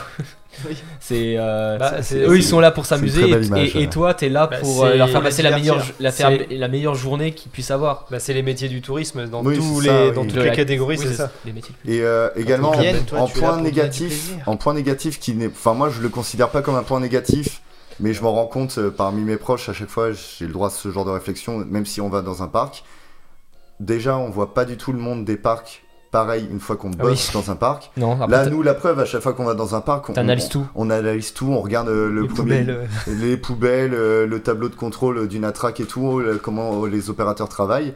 Et puis même quand je vais à Astérix, maintenant j'ai trop le réflexe de aller vers les gens, j'entends quelqu'un qui cherche un truc, ah bah c'est par là, et puis les gens ils me regardent en genre Mais t'es qui frère Parce que j'oublie que je suis pas du tout en tenue du parc. Et, et moi en tout cas, je, genre je sais pas si c'est parce qu'on est un peu fan parc nous et que Peut-être. mais je principalement je parle que de ça maintenant. Quand je suis avec des potes ou quoi et que avec des amis, forcément le sujet de discussion vient souvent euh, ah bah tiens au parc aujourd'hui on a eu ça toutes les anecdotes tous les machins ça y va, ça y va. Et puis, je me suis déjà pris euh, plusieurs fois. Mais euh, tu sais, tu travailles pas aujourd'hui, parle pas du parc, pense à autre chose. mais c'est dur. hein. mais c'est vrai C'est que très prenant. c'est. Alors, ça peut être un point négatif, tout comme positif, parce qu'au final, ben, une fois qu'on est passionné et qu'on aime ce qu'on fait, ben, on fait que Après, d'y je penser. dirais oui et mais... non. C'est parce que ça nous prend une grosse part de notre vie. Oui, c'est ça aussi, qui oui. qui a un autre travail, oui, forcément. Ils comprennent il pas pro, aussi, Il euh. va être amené à parler aussi de ce qu'il vit, donc de Ouais. son travail. Il n'y Bah, a, pas beaucoup de métiers où... Bah, c'est pas un fonctionnaire qui va nous parler de ah, machin. De j'ai- Excel. J'ai rempli me- tel dossier pour machin. euh, Non, pour, c'est euh, pas vrai. Parce qu'après, derrière notre métier, des on a aussi une partie de, de, de passion. Oui. Oui, Ah mais oui. c'est pour ça, si vous êtes passionné, c'est encore mieux. Oui, parce Bah qu'on oui. est passionné par ce domaine-là et on essaye de l'exprimer, donc Ah. c'est pour ça qu'on en parle beaucoup. Après, on a déjà vu des gens passionnés venir travailler au parc qui n'ont pas du tout aimé parce Oui. que justement, euh, Et ils ont vu une Vous façade cassez- qu'ils aiment pas ça. à, à partir du moment où vous allez vous venir travailler dans un parc d'attractions, la magie va instantanément se casser. Alors, il y a des parcs où ils la, ils la conservent un petit peu. Je pense que Disney, ils ont encore, euh, quand on est employé, euh, non, Oh non, je Bon, pense que ça, Disney, ça doit être le pire. essayé Pour, de- pour, pour non, moi, non, Disney, ça doit être le pire pour casser la magie. hein. Non, mais je veux dire, il y a quand même ce côté, voilà, t'es en costume. Ils essaient à peu près de l'entretenir. Euh, Astérix, voilà, on est en opérateur. euh, Enfin, il n'y a pas de costume particulier. Oui, Ouais, oui. Il y a moins de thématisation vestimentaire. Voilà. Donc on a peut-être un peu plus de mal à se mettre dedans, mais par contre c'est vrai que, enfin moi je parle personnellement, c'est un métier qui est quand même extrêmement prenant. Comme dit Morgan, euh, moi j'en parle tout le temps aussi. euh, C'est une vraie passion. Dès qu'on est en repos, qu'est-ce qu'on fait? On, On va dans un dans un autre parc d'attractions. mais ma famille me dit exactement la même chose, mais c'est extrêmement prenant. Bon c'est un autre débat, ça c'est plus sur le, côté fan, mais euh, si vous êtes passionné des parcs, mais il faut pas oublier surtout que c'est un travail, vous allez euh, parfaitement vous épanouir. Et il y a Oui, pas- parce y qu'il y a ça aussi. Il y a certains passionnés qui viennent bosser en parc justement pour voir l'arrière des décors Oui. et euh, pour voir un peu l'envers. Mais au final, c'est juste pour euh, avoir des infos, avoir des trucs. Et ils restent pas longtemps souvent ces gens-là. Mhm. Parce que ben ça transmet des infos, ça prend des photos qui doivent pas être prises. Donc faut pas oublier eu des que problèmes. oui, faut pas oublier que quand on vient bosser dans un parc, peu importe si on est fan ou quoi, bah, c'est pour le boulot et euh, il y a certaines choses qui doivent rester dans Mhm. le parc quoi. Bah, c'est une entreprise. Il faut C'est pas ça. oublier, il y a beaucoup de gens qui disent oui, mais le parc, machin, ça, ça, d'ailleurs, ça fait une très bonne transition après avec notre débat. Il faut pas oublier que c'est un parc aussi, c'est euh, une entreprise. Mm. Ils sont là pour faire de l'argent, donc euh, il y a beaucoup de gens aussi qui se plaignent parce que le parc, euh, voilà, il- ah tout n'est pas gratuit. Bah non, tout n'est pas gratuit parce que c'est quand même une entreprise, malgré que ce comme soit si un tu endroit magique. t'allais en centre commercial et tu disais en boutique, ah c'est pas gratuit. Voilà. Bah non. Donc certes, vous payez l'entrée, certes, il y a des produits derrière qui sont payants, mais euh, c'est un- une entreprise. Le but de l'entreprise, c'est faire un chiffre d'affaires. hein, et Exactement. Et faire un bénéfice. Et ça permet de faire la transition Mais magnifique. Transition Quel grand incroyable. écart incroyable. De ce débat. On devrait faire de la radio, hein, franchement. Mm. Euh, sur, eh Qu'est-ce bien, qu'on fait là Bah, euh, de la web radio. radio. Eh, mais c'est. Putain, on est des Oh. génies. Oh, Merde, Attends, tout on a- est lié. on a- oh, Mais je suis pas c'est médecin. pas un complot Je suis pas médecin, pourquoi on ferait une radio? Oh C'est là là. dommage parce que tu vois, t'avais commencé une belle de merde transition, là. Ouais, et là que- on l'a perdu quoi. Alors, la transition. Attends, attends, je refais mon grand écart. Faites entrer les faux. Ici, sur le grand ring de Loop, un match incroyable. Ce n'est pas l'octogone, loin de là. Mais maintenant, ici, c'est le débat. Euh, Donc, euh, une entreprise, c'est c'est là pour faire de l'argent. Et euh, il y a dans certains parcs d'attractions, alors plus que d'autres, euh, vous avez des systèmes. Alors, on a parlé de, de Fast Pass. hein. Alors, Fast Pass, c'est vraiment pour qu'on bala- on balaye large. Mais en gros, c'est tout ce qui est coupe-fil, euh, service payant, service VIP. Ou à, à l'époque, service gratuit. Oui, non, mais en gros, voilà, c'est tout ce qui est service du coup payant dans les parcs d'attractions. Euh, Coup de fil. Là, oui, c'est ça, mais il y, a- il y a plein d'autres choses qui sont, qui sont payées dans un parc. Euh, et le, le débat, justement, c'est savoir est-ce que vous êtes pour ou contre ce système, sachant que je sais qu'il y en a beaucoup qui sont contre, mais il y a, y a des gens, notamment moi, des fois, qui sont, qui sont pour.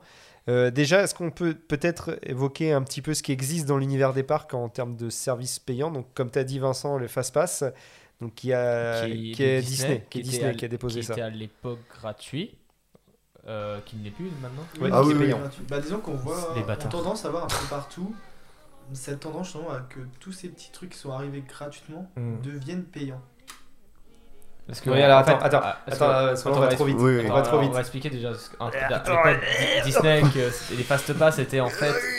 On se présentait à un endroit, on scannait notre ticket et on avait un billet pour dire voilà, vous revenez dans 3 heures, vous avez une file spécifique pour pas faire les 1 heure de file d'attente ou les 2 heures. Attends, non, tu, vas trop dans les détails. En fait, c'est un coup de fil. Oui, le voilà, fil. voilà. oui, là, là on parlait vraiment de tous les, tous les trucs payants. attendre, voilà. Là on parle Là, de tous les trucs payants le- avant. La première chose, c'est vous n'attendez pas, donc vous coupez la file, vous attendez 5 minutes au lieu d'attendre les 2 heures. Donc c'est un coup de fil. Donc Disney, ils appellent ça le fast pass. Euh, Il y a aussi tout ce qui est service. Passé rapide. Voilà, le pass rapide.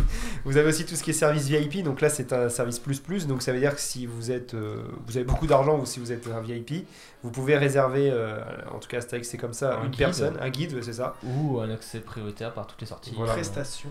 C'est une- Avec un une repas, une, photo, voilà. euh, donc c'est des, beaucoup plus cher. des trucs gratuits. euh, Et je tu- pense que ça- payes. Oui, ça se fait dans beaucoup de parcs. Oui.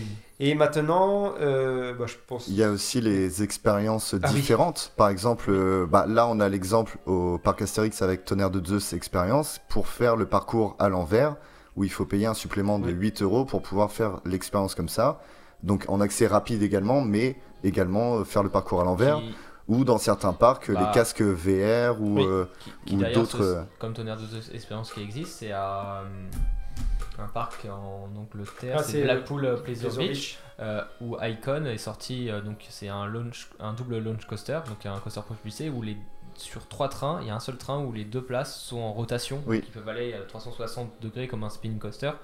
Et là, on doit payer, donc soit c'est à peu près 15 euros pour attendre, euh, de réserver sa place et faire la file d'attente virtuellement et avoir ces places là, ou payer pratiquement 30 euros Mm. et à passer y accéder immédiatement. directement. Voilà. Il y, a- il y a ça. Et juste pour terminer aussi sur les services payants, vous avez alors le Covid a permis à ça aussi, c'est tout ce qui est le tout ce qui est système fast pass, mais on va dire plus plus, c'est-à-dire que maintenant il n'y a plus de euh, je paye un fast pass et je passe immédiatement. Vous avez plusieurs gammes maintenant. Ils ont déployé ça et le Covid a permis ça, c'est-à-dire que vous pouvez attendre la moitié du temps d'attente. euh, vous pouvez attendre. virtuellement. Voilà, vous faites ça. la file d'attente virtuelle. Ça a beaucoup évolué avec le Covid. Euh, L'Astérix en a fait les frais. Euh, Il y a eu Gardaland qu'on a fait qui l'avait. Euh, Disney maintenant, je crois pas qu'il l'ait encore. Euh, C'est pas des, des config virtuels. Mais Non, non, mais il n'y a pas les- ces systèmes de gamme. C'est Non, euh, ça t'as pas ces gammes là. Non, c'est oui ou non, Access. Unité. euh, Oui. Ouais, ouais, on va dire la gamme, c'est surtout l'offre qui, pro- qui Ouais. propose dedans. Plus tu payes cher, plus tu auras une, une liste d'attractions. Oui. Mais par contre, ce qui est marrant, c'est que quand tu vas à au Walt Disney World, eux, si tu réserves World? World, World? si, si tu réserves 60 jours à l'avance, par exemple, bah, jusqu'à 60 jours à l'avance, tu peux bloquer des accès euh, fast pass à des Oui. attractions. Hmm. Nous, on avait fait ça pour certaines attractions la veille au lendemain. Euh, on a, au moins, on garantissait comme quoi on pouvait faire ça. Mais c'était différent parce que là, c'était deux. Après, tu voulais rajouter, tu devais payer. Après, tu as le droit à un spectacle. Après, tu as le droit à une moyenne. C'était très bizarre leur Ouais. système. Et euh, je sais pas si on l'a dit, donc il y avait tout ce qui est coupe-film, mais il y a aussi pour les spectacles, donc bah, le Puy du Fou, moi je l'ai vu, c'est les, euh, les, Les places réservées, réservées. Donc euh, il y a certains parcs où vous pouvez acheter que ça si vous le souhaitez. Euh, D'ailleurs, petite parenthèse, parc Astérix, c'est, euh, à Puy du Fou, c'est pas très cher, je trouve, c'est 22 euros, donc Mm. je trouve que c'est plutôt correct. Par spectacle ou en tout? Euh, en tout, avec En un tout. système de réservation Alors, qui par contre, c'est très limité. euh, Oui. Parce qu'il n'y a pas non plus énormément de places euh, Eh ben, Mani- eh, magnifique transition.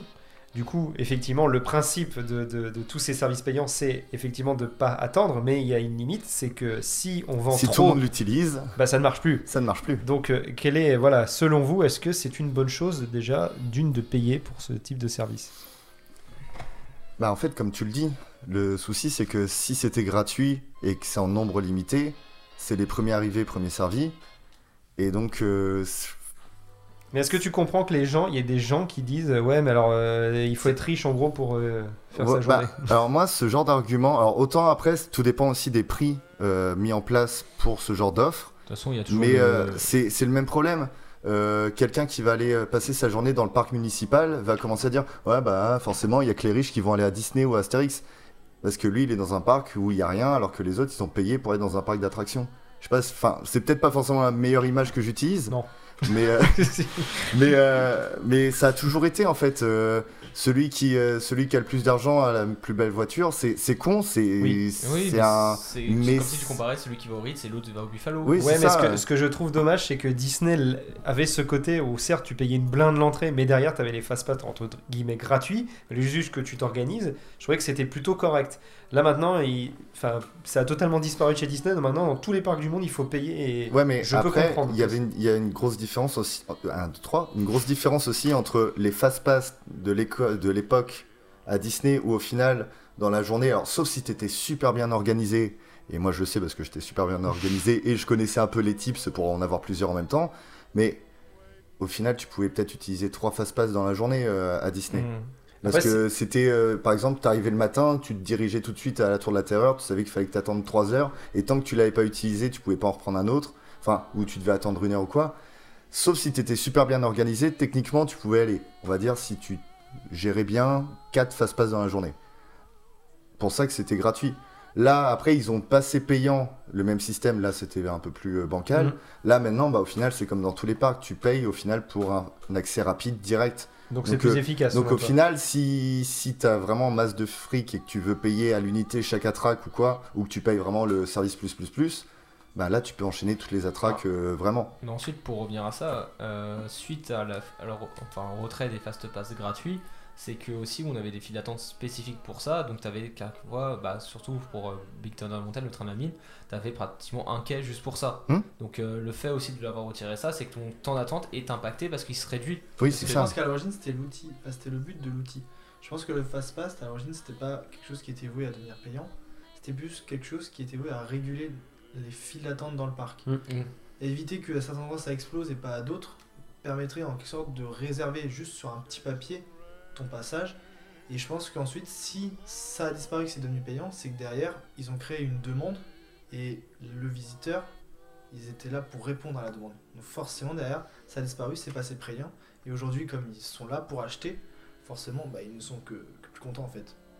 Bah, euh, ça doit mieux marcher. Puis après, comme, comme vous dites, c'est, je pense que c'est quand c'était gratuit, en fait, c'était plus un leurre. C'est-à-dire qu'au lieu d'attendre euh, une heure à Big Thunder Mountain, de terminer cette attraction et d'aller attendre une heure à, j'en sais rien, Phantom Manor qui est juste à côté, et ben là, du coup, vous réservez votre fast pass à Phantom Manor dans deux heures, j'en sais rien. Du coup, vous allez faire l'attraction qui est la plus proche, qui est Big Thunder Mountain, et du coup, bah, tout le monde en fait y va, et du coup, vous- au lieu d'avoir peut-être une heure d'attente, vous avez peut-être trois heures.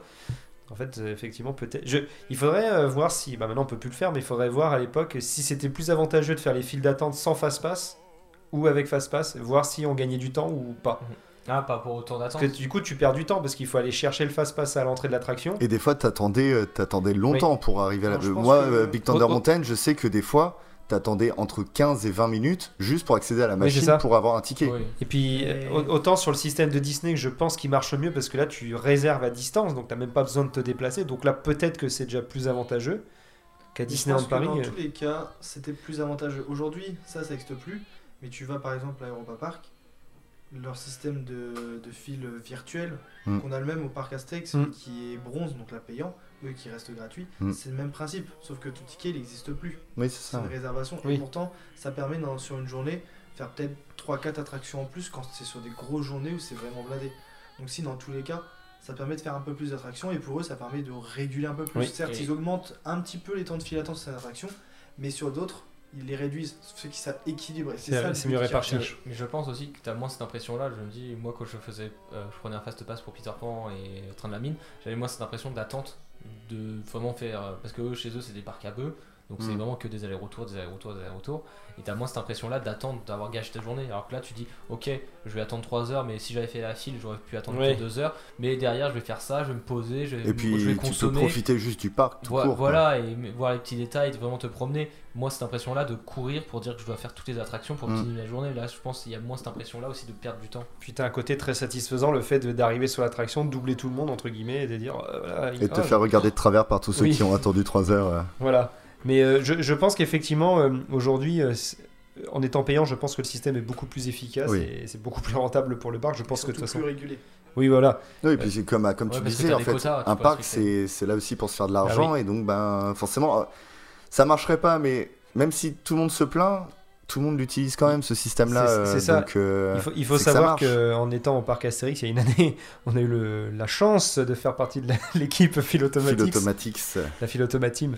Euh, oui. Il faut savoir que les grosses journées, franchement, euh, quand le parc est blindé, mais tout le monde râlait sur les, le, les fil- le fait que ce soit payant, il y, a des, enfin, il y avait des services payants, machin.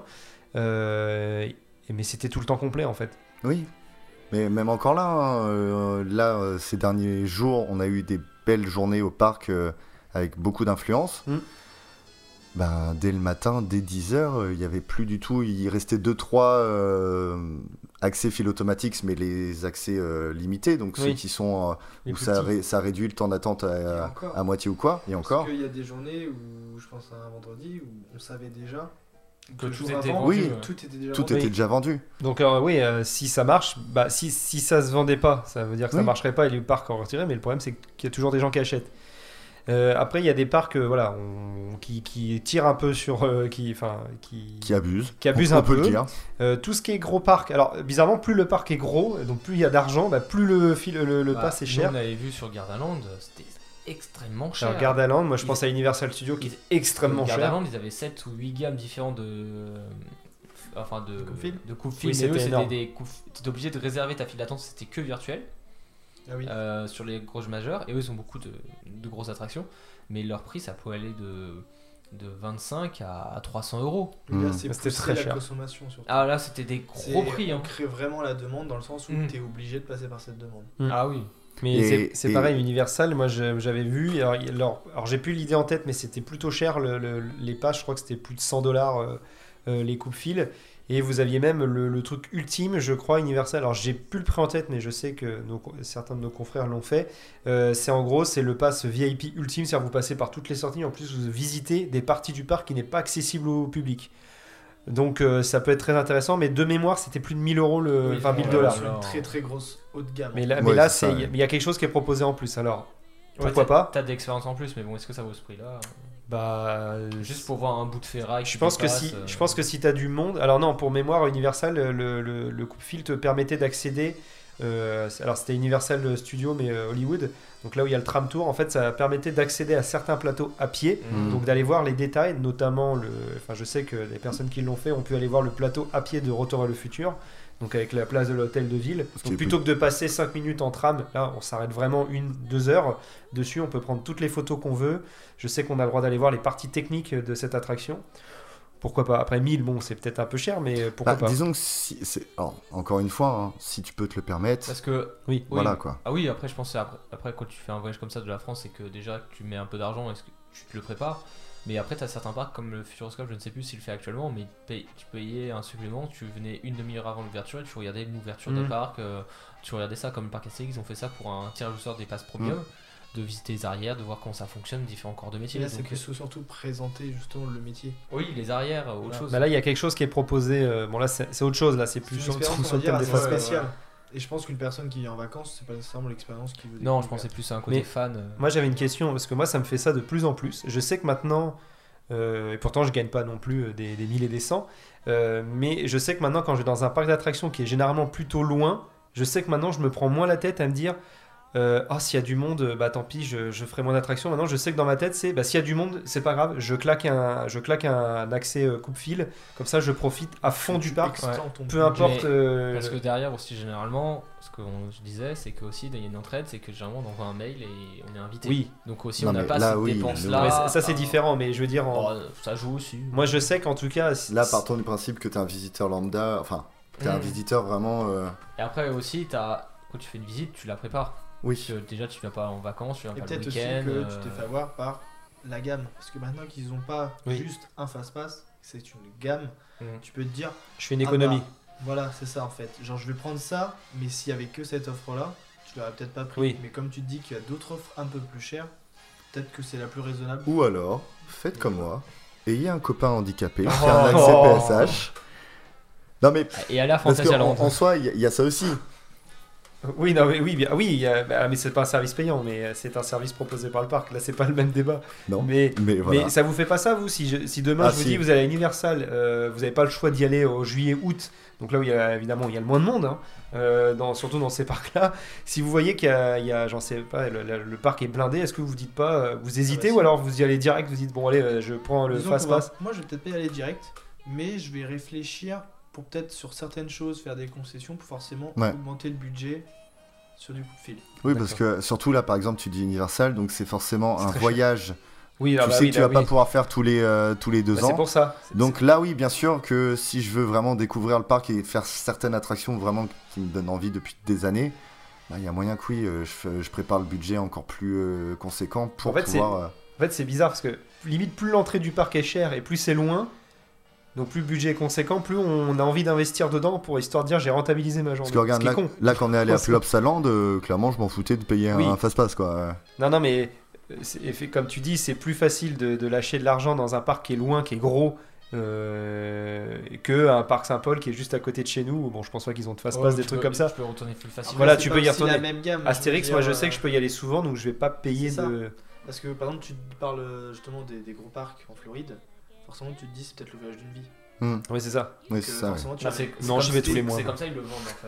Oui. Oui, Voilà, c'est ça. Ouais, Bah- c'est- c'est comme si j'allais à Nergelandia, j'ai fait deux jours, il me manque un coaster, bah je vais acheter peut-être un, un, un accès Oui, Unité, pour cette euh, attraction là. lui, je me dis euh, voilà, oui. au moins je peux dire j'ai tout fait, j'ai optimisé parce que plus c'est loin, oui, c'est- je, suis- je suis d'accord avec ça. Mais le, le problème, c'est que tout le monde se dit ça, j'ai l'impression. Enfin, surtout Disneyland Paris, c'est pour ça que ça marche d'ailleurs, c'est parce que c'est des- à mon avis, vu que, par exemple, pour avoir déjà fait Portaventura, Ah, mais eux Ouais, c'est alors, différent, ils- attention. ils, jouent avec ça, ils Parce font que exprès de eux, baisser ils- leur oui, euh, capacité. Ils jouent sur le débit Mais pour vendre vendre. ça. ils en vendent beaucoup et quand tu te retrouves à faire une demi-heure d'attente pour un fast-pass, en quelque sorte, Oui. certes, tu c'est- rentabilises ta file qui était de 2 heures. Là c'est une question de gestion. Là c'est une gestion. Il y a un problème de gestion à Portaventura. là. Eux, Là c'est Oui. euh, vraiment euh, forcer la vente. Voilà. Après, oui, ça c'est encore, je veux dire, un autre Enfin. débat de pousser les temps d'attente. Des connards. Non, mais en tout cas, ce qui est, ce qui sûr, c'est que les, les trois quarts des parcs, les gros parcs en tout cas, ont tous ce système-là, donc ça veut dire que c'est rentable. Et comme Mhm. dit Morgan, faut pas oublier que c'est une entreprise, donc il faut que ça rapporte des sous. Et surtout que maintenant euh, tout le monde a un smartphone donc t'achètes tout sur ton Oui. téléphone. Oui. C'est pour ça que c'est numérisé. Très derrière. facile à Mais faire. de, de toute façon, juste pour ré- répondre vraiment cash à la question, euh, est-ce que c'est normal, enfin, est-ce qu'on est pour ou contre que ça soit payant? Enfin, déjà d'une, rien n'est gratuit et c'est un service. Non, mais de base, c'est un Si service. c'est gratuit, Et- peut-être le produit. Oh. Oh. Oh. Non, pas même, non. Mais, euh, mais clairement, c'est un service, donc bien évidemment, sinon, euh, ça serait euh, de l'anarchie si c'était Ah gratuit oui. et, et, euh, les gens perdraient encore plus de temps à attendre dans une file d'attente accès coup de fil euh, si c'était gratuit, quoi. Ouais. Mais c'est juste parce que c'est un monde ma- magique, donc les gens ils ont pas envie d'entendre parler d'argent quand Oui. ils sont. Mais bah c'est oui. une entreprise. Après, il y, en a qui ont ça, euh, qui, ont ça- enfin, qui l'utilisent plus que d'autres. hein. Voilà. Eh bien, Voilà. C'est bon. Euh, long, très long débat. tu. Très- Vous avez pas d'autres. euh, Alors attends, parce que là, on parlait. Est-ce que vous voulez prendre là, un coup de fil pour écouter euh, l'ab- un abonnement payant pour écouter les prochains épisodes de Loup? Là, là, on parlait des coups de film, mais justement, et par rapport aux expériences. Donc, par exemple, euh, Tonnerre de Zeus Experience Ah. ou les Ah, là, ouais, trucs là, en VR. Je pense que pour moi, c'est différent. C'est ouais, c'est autre chose. Ah, c'est différent et puis euh, ça te Tout. propose quelque chose d'autre. Et, et tout dépend ce que ce que ça est l'expérience. hein. Oui, mais alors, Parce est-ce que, le, le fast-pass te fait gagner du temps et le temps.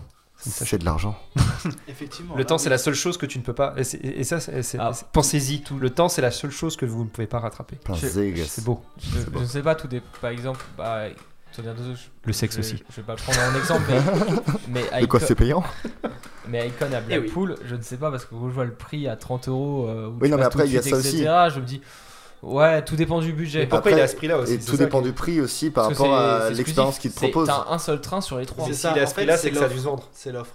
Je pense qu'il y a des endroits où tu peux permettre de faire des sortes d'expériences payantes en fonction Comme de l'offre autour.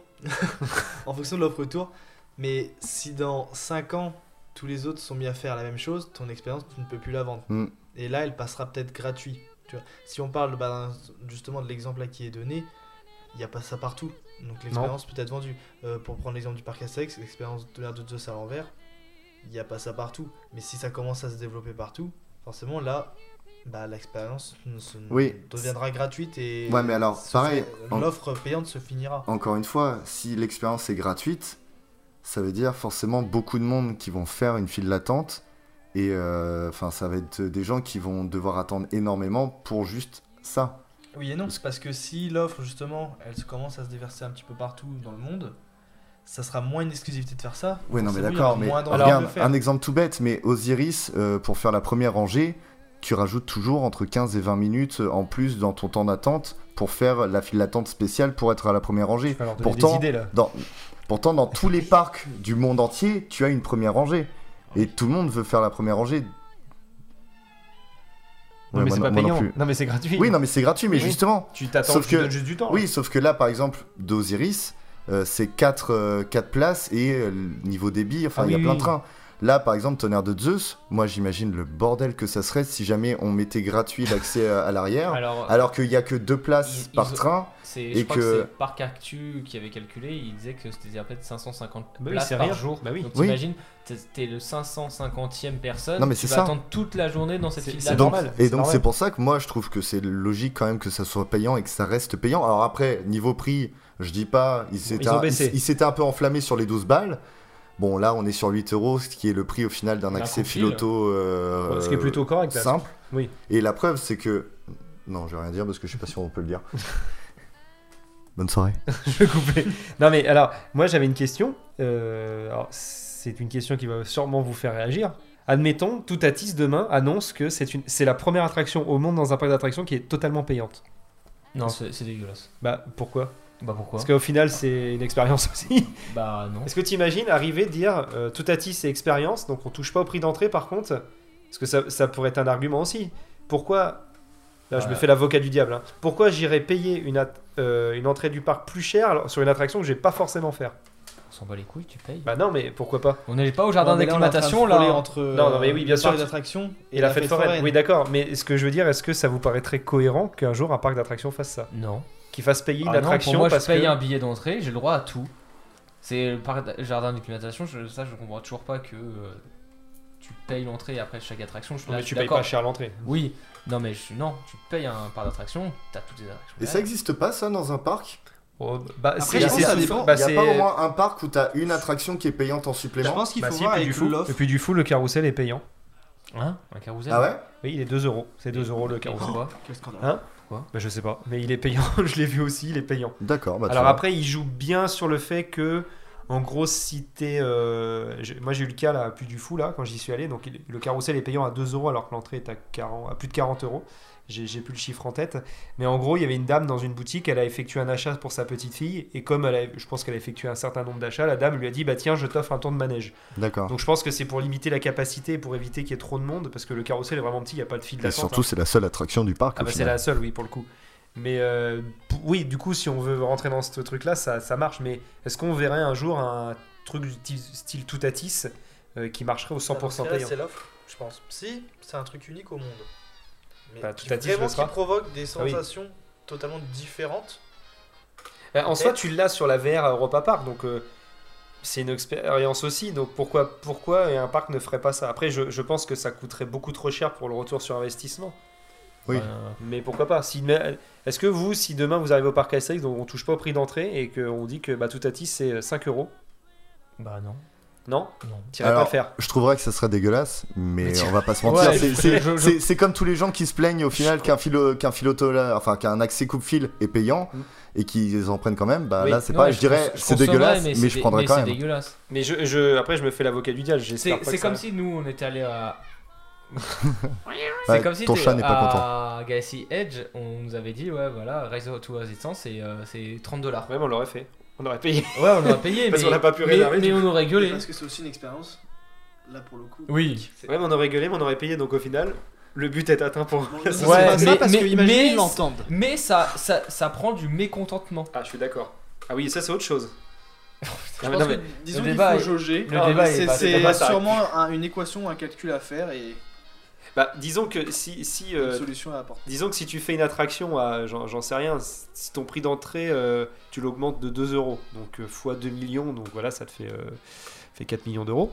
Euh, si, admettons, ton attraction, tu l'as fait à 5 euros et que tous les jours, tu as je sais pas combien de passagers, ça se trouve, tu vas faire plus, Oui, tu peux la tu vas, tu vas la rentabiliser beaucoup plus rapidement. Mais finalement, comme on a dit, euh, beaucoup plus de personnes mécontentes. Voilà. On s'en fout. Oui, On hein, veut du Après, chiffre. argent, Si c'est une argent. Si Mais après, c'est- j'espère si- pas que ça si arrivera. ça offre quelque chose de ultra nouveau et que c'est juste en, en- on va dire en peut-être en soft opening. Ça peut jouer. Ah, genre en soft opening, tu payes. Ah Ouais, mais là, ce serait débile. Tu payes en soft opening pour des. Pour un truc que tu Pour un peux- truc qui risque de tomber en panne et où il manque des trucs. Oui, mais en tout cas, tu le fais en exclusivité quoi.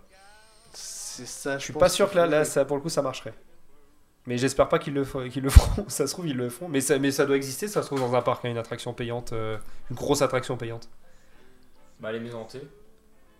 Ah oui, il y a le Oui, cas des par Ouais, exemple, les par maisons hantées, exemple. ouais. Par exemple, ouais. Parce que les maisons hantées, pour le coup, c'est le même principe. C'est on ne touche pas au prix d'entrée. euh, Non. non, non, je dis une bêtise. Non, ça- non, je dis une Non ça connerie. coûte moins cher. hein. Non, justement, Astérix, pour le coup, euh, rajoute 4 maisons. 5 4 5 Oui, 5, on va dire. 5 maisons hantées. Il y aurait 4 avec un Ouais, non, spectacle. 4. Oui, 4, 4 et une payante. maisons hantées où on ne touche pas au prix d'entrée du parc. Mais euh, aussi la différence de ça, parce qu'avec Valentin on était sur un Le projet débat de con- construction de maison hantée. On nous avait euh, dit que comme quoi, si on fait un truc gratuit on a un budget de temps. Mais si on fait avec une maison hantée payante, on, le budget était x4. Hmm. Donc on pouvait faire Oui. un truc inédit. Mais Ouais, derrière, tu as une attente qui est beaucoup plus grande si tu payes. Voilà, donc c'était Oui. pas la même chose. Mais de toute façon, euh, après dans les autres C'est qu'en France, on connaît pas ça, mais dans- en Europe ou aux États-Unis, c'est toujours payant. Oui. Ça, Oui, c'est oui, t'as plein de trucs euh, toujours. euh, C'est dans les mœurs. Hein. Voilà. Eh bien, un Donc, débat. C'était très long. c'était chaud, débats. Non, mais c'était un bon débat. Donc, n'hésitez pas aussi à réagir hein, si, si vous êtes d'accord ou pas avec nous. hein. D'ailleurs, on sera ravis de débattre avec vous. Mais encore une fois, c'est voilà, il faut n'oubliez pas qu'un parc d'attractions c'est une entreprise. Ils sont là pour faire de l'argent. Et s'il n'y a pas d'argent, bah, vous n'aurez pas de nouvelle attraction et et ce sera bien dommage. Alors oui, mais, par contre, Parce que- est reparti. non, non, non, c'est pas ça. C'est que souvent on entend, ouais, de toute façon c'est qu'une machine Afrique. Oui. Enfin, non mais oui, bien, bien évidemment, mais comme n'importe quelle entreprise, quand tu vas à McDo, enfin c'est clairement une pompe Afrique aussi. Ils sûr. C'est Apple qui ressort leur merde Oui, tous c'est les ça. ans. Mais euh, parce que là, par exemple, pour encore parler du parc Astérix, euh, quand le parc a annoncé euh, que pendant le week-end euh, du pont de l'Ascension, euh, on était complet pendant euh, trois jours et donc revenez plus tard, il y a des gens qui se plaignaient à dire ouais j'étais sur le parc et le parc a accepté beaucoup de monde machin, tout ça pour l'argent, ils en ont rien à foutre de nous machin. Oui et non. Ils, ils acceptent du monde parce que de toute façon bah, c'est que comme ça qu'ils peuvent se faire de l'argent. Mais c'est pas non plus la preuve. Là, on a bloqué, on avait bloqué à 23 000 ou 24 000 euh, au lieu des 26 000 Mais ils ont pour justement, dessus, pour justement le confort des visiteurs qui étaient sur place. Et à, à côté de ça, ils mettent tout en place. On essaye de faire un meilleur début sur Mm. chaque attraction. On rajoute des séances de spectacle pour éponger un peu le flux. C'est un calcul à équilibrer. C'est ça. Et euh, au final, oui, bien sûr qu'un parc d'attractions, c'est une machine Afrique et c'est là pour encaisser comme n'importe Et en plus, c'est saisonnier, donc il doit le faire Mais, sur un très euh, mais on n'est pas non plus euh, des monstres avec des cornes à dire euh, argent, argent. Oui. Enfin, euh, voilà quoi, c'est comme partout. Faut... Voilà, c'est Voilà, beau. c'est beau. C'était cette conclusion. Et sur ce- c'est sur cette, ces beaux mots qu'on va terminer. Euh, bah, merci en tout cas pour ce débat bien animé. Euh, donc comme j'ai dit, n'hésitez pas, euh, si vous êtes d'accord avec nous ou pas, à nous, à nous le dire. On sera ravis de vous lire et de vous écrire. Euh, n'hésitez pas à nous suivre également sur tous nos réseaux possibles et imaginables. On va pas encore les faire, hein, parce qu'à chaque fois on le fait, mais on en a beaucoup, beaucoup, beaucoup, beaucoup. Euh, n'hésitez pas à nous suivre également sur Insta, sur euh, Facebook ou sur YouTube, où tous les 8 du mois on sortira un podcast. Bientôt sur TikTok. Ah bon Ah bon, euh, je suis pas au courant. Euh, alors, et voilà. pourquoi pas? Euh, non. Euh, en tout cas, merci de nous avoir suivis. On se dit à très bientôt pour de nouvelles aventures sur Loop. Salut. Salut